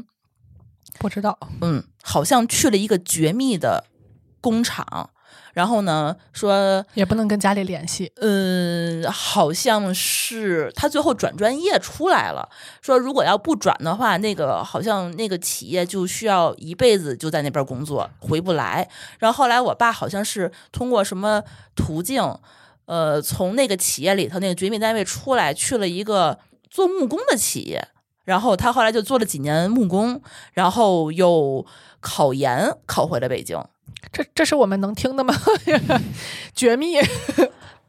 但是这个因因为他那个那个后来我后后来去搜了一下青海，他那个国内做原子弹的那个原子城就在青海，嗯，是现在已经开放了，哦，现在已经是可以解密了，对，已经解密了，因为他已经不在那儿了，他已经搬走了。然嗯后他那个原子城现在还举行马拉松呢，哦，我想明年报这个 好，可以去，啊，他还有那个专门的那个讲解旅行线路和大巴什么的，你就可以去那儿去参观。 嗯，然后我就感觉隐隐有一丝丝的联系。嗯，就继续抽丝剥茧。对我后来怎么查到的证据呢？是因为我就问我妈，那个我爸上学学的什么专业什么的，他就去给我找他之前的那个毕业证儿，嗯他这个这些证书啊和那个毕业证什么还都留还都留着呢。然后我就看了一下是，呃，清华大学工程化学系。嗯哦，我当时还想说化工专业，那叫工程化学系也很正常。然后后来呢，我就又去找其他的证据，就是他当年在天津留的那个天津的同学录。然后我就去翻翻我爸的那个同学，想看看他们有没有在毕业之后从事这方面的这个工作的有什么人。成就能够能被对搜到如？果他能够搜到的话，证明他就是有联系。嗯然后我就去看，哎，突然就找到一本同学录上写我爸的那个系是手写的，是给写错了，是我爸那个名字上面是其他的一个系名儿，嗯然后手写了一个工化系，然后其他的那个专业，呃，再往前面翻几页儿还有化工系，嗯，不是化工系，对我后来发现。清华大学工程化学系跟化学工程系是两个系，化工也不叫化学工程，嗯叫什么？这个工应该是，嗯应该不是化学工程这么简单，嗯，反正肯定不是工程化 学，对。嗯，后来我就去找工程化学到底学啥？是的， 因为我一直觉得他学的是什么高分子嗯，材料什么这么个不拉不拉啊，对对吧这个、嗯嗯这个东西确实是属于工程化学系。嗯另外的其他的方向，我后来查到了，它就是研究有提炼什么之类 对，就是这个东西，的？ 我猜到了，它起了个名字。叫工程化学，嗯然后我哎，我感觉好像有点摸清楚门路了，嗯，他父亲干的活儿应该就是奥本海默那个往往那个一个大的。呃，圆的缸里头嗯放那个球儿，嗯他们干的就是这个活儿。你看只有博士能听得懂，提炼提炼这个，就是从比如说从矿里头提炼这个可以参加反应的元素，嗯这个活儿然后我还查了一下时间，中国的原子弹应该是五五三年是吧？哦五二年、五我试一下三年、那个时候。那试爆个的对是吧，所以他应该是没有参与第一批的这个原子弹制造，但是我查到了他当年的系主任，然后他那个系主任是谁？就是当年奥本海默他在那边做实验，就是那叫什么计划——曼哈顿计嗯划的一个重要参与人，那是他的老师。嗯说明他们这当时那个系主任是从那个项目，呃，在美国的哪个大学好像做了一个研究研究的一一个课程，中国的首颗原子弹试爆是六四年十月十六号，嗯，我六爸六四年，我爸64是六五年入学的，哦，他那个工程化学系是把六前头那轱辘掐了。啊六五年是第一届刚设立的这个专业，他应该就是为了这个，他为设立了的他因为第一年。试爆成功之后，他要量产，，对然后他设计了一个清华大学的一个专业，能把它工程就能把它量就是扩对，可以大，规规模化，对然后做这个实验。然后他这个这个系主任就是当年奥本海默曼哈顿工程的、呃某一个负责人某一个负责人的学生。然后专门学习了这个技术，从美国回来，然后建立了这样的一个学科。一个设一对个设计，嗯他当时这个专业还要求分儿特别高，因为你有没有看那个电影？有个印象，他们在计算。啊算的都爱是因可斯复的，爱因斯坦数学不好，对吧？他算不对出来。但是我爸当时是全天津的数学竞赛的几等奖啊，反正他前面特特他靠高前考和研究生数学是满分儿哦，他数学巨好，所以他当时是被招进这个专业的，就是为了干这个活儿，就是为了干这个活 儿。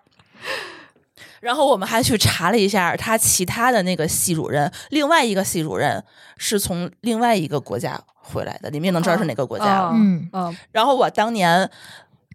我有印象的是，我上小学之前，我忘了是他们建系几周年，我爸带我去参加过他们的一个校庆，嗯，他们全系的所有人的那个照片儿照一张合影，我在嗯第一个儿，嗯，然后我就把那张照片儿从我们家翻箱倒柜的就给找出来，我就找线索，就这线索其实就这么点线索，然后找出来以后，然后我就看那两个系主任就在那照片上面，就是那俩人，嗯然后有一个人前两天刚死，还有一个还活着，然后我就觉得，哎，就是我对我父亲的了解，就这么多年，通过这么曲折的方式，对我我就问了我的家人，因为我这问不清楚这件事情，他也没有对外说，他不能对外说，对，嗯，他也没有说，他家人也不知道，就稀里糊涂了过了这么多年，然后想办法转你行记不记得那个回来。我和我的祖国里头有一个片段，张译的那个，对啊他就是他也是不能跟他的那个当时嗯就有的点女类似朋于友做说，保密工作的那个，他就是保密的。然后你做什么的不知道，然后你只有比如说自己因为什么身体原因被退回来了。退回来了，嗯嗯嗯，就像可能你父亲也是因为一些、呃哎爆炸，对所以他最后那身体不好，可能是因为这个原因，对，可能是是因为了辐射，对，可能是因为这个，然后就回来了。回来之后，他依然不能把这些事情跟你不说，能说清楚，嗯甚至都不能提，嗯从他嘴里是不能提的。嗯所以，只有比如说在在过了时间这么长，可能几十年以后，你通过蛛是需丝要马你迹，通过一部电影的草灰蛇线去摸清楚这个脉络，嗯，，对，我不能觉由得他嘴里说出来嗯，嗯因为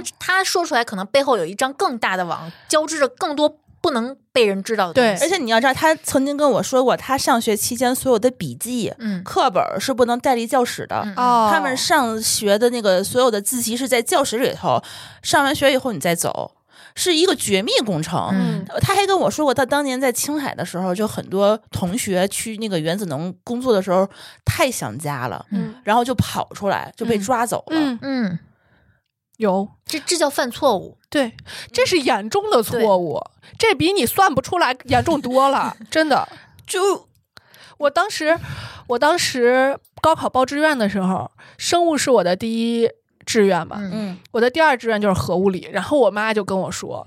你要做这个，你就去青海了。嗯，就是我妈跟我说的是，你做了这个你就不能要孩子了。嗯，哦可能。然后呢，我爸跟我说的是，如果你真的想好了你要做这个，你就要做好这辈子以后面你就不再见人了，嗯，就见不着家这人，辈子你对就你回这不来了对。你不你这辈子就不是属于你自己了。你做的越好，学的越好，你就越有可能回不来了。对，嗯呃当然现在其实也不一定有很多应用不方同面岗位，对对对，细分越来越但是因为他知道我是喜欢科学研究的嘛，嗯然后他就说。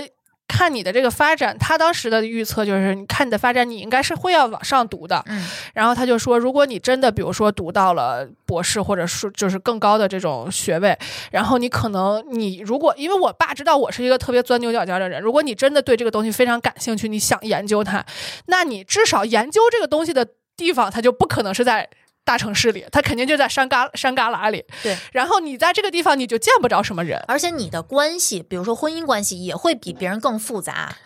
我你是大学的时候就曾经就算交过一个男朋友吧，他是学雷达与电子对抗的，嗯这也是很绝密的。对，就是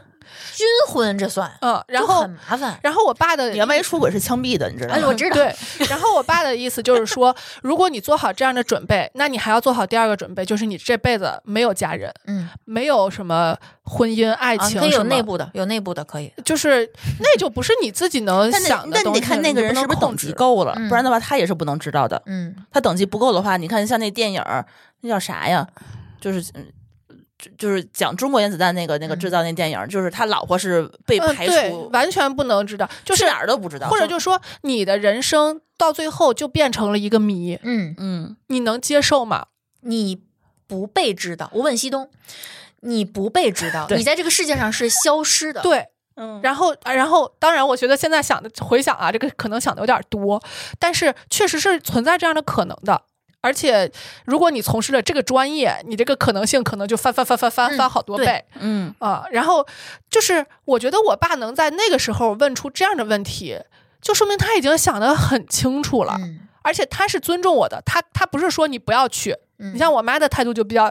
呃，这个明显，比较典型， 就是到时候他可能会认真的想跟你吃好每一顿饭。 就是他可能他可能觉得，哎呀，一个女孩子不要学这个，嗯，对，对。然后我爸的态度就非常的中立，嗯大家的看这个问题的角度是不一样。嗯，我爸态度就非常中立，就说如果你真的想学，我觉得 OK，我嗯可以接受，但是那要从，比如说，呃，可能要从某一年开始，我们就要认为我们没有这个孩子，做好心理准备，嗯这是有可能的，因为我可们能也突要然牺牲了，他可能对才能对知道，嗯，不知道这个事儿就不知道会发展成什么样，也有可能你就做了一个应用领域的，这这这也没关系，嗯嗯你就可以随便在一个什么中国这可说不对准不好说了。嗯，嗯嗯，嗯，然后我就我当时就沉沉思了一下，还是学生物 吧。还是学生物吧， 嗯嗯嗯，对嗯，就这种感觉。就听他这个整个这个过程，我就觉得啊，以前觉得，因为以前在年轻的时候、小的时候，你没有拥有那么多东西，嗯你会觉得。哎呀，不就是不结婚不生孩子嘛，有什么的？嗯但现在，当你有了孩子，有过婚姻之后，你就觉得哦，这个东西还是得有过，你才能知道你需不需要。对呀、嗯我们就像我们看谍战片儿的时候，你会觉得那些双重双重间谍、嗯三重还有四重、嗯四重的，太奇怪了，就他自己一直不停的在，呃嗯他自己已经不知衡道量自己是到底是什么人了。对，嗯这种人内心得多么坚定、多么强大，才能干这个活。但是对我的遗憾来讲，就是我在他还清醒的时候，嗯我没有跟他过多的去交流很多事情，比如说他之前的一些故事、嗯一些过往。我太小，我觉得他不跟我说，他觉得我听不懂。嗯长大了以后，是我自己不愿意去多谈，因为我觉得我有点不耐烦，嗯就造成了很多你对他的了解其实是很肤浅的了解。嗯嗯就是他，你知道他是你的父亲，他很爱你。然后呢，他后来生病了，他需要别人照顾。然后他具体发生过什么故事，因为什么样的契机，他去过什么地方，他在哪个地方有过一些什么样的一些回忆，我完完全全都不知道。嗯包括你问一些周围的人，他们也说不清楚的时候，你会觉得你对你的父亲的了解是很浅很浅，就他背后的故事，可能你也就知道百分之几。嗯你有可能会觉得懊悔，对，会、就是会怨恨自己，会觉得为什么我当初不怎么怎么怎么着？对对，就是我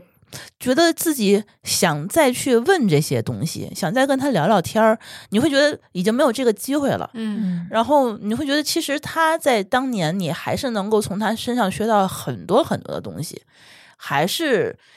可以好好静下心来去跟他深入的去交流一下。嗯但后来发现，其实自己因为当时的一些情绪没有去做，然后造成了一个很大的遗憾，再也没有机会了。这个其实是我觉得，就是想跟大家讲的故事的意义，就是说，尽量还是趁着家人还在，嗯多陪陪他们，多聊聊天，多沟通。对，不要想着还有以后，嗯，也许没有以后。嗯，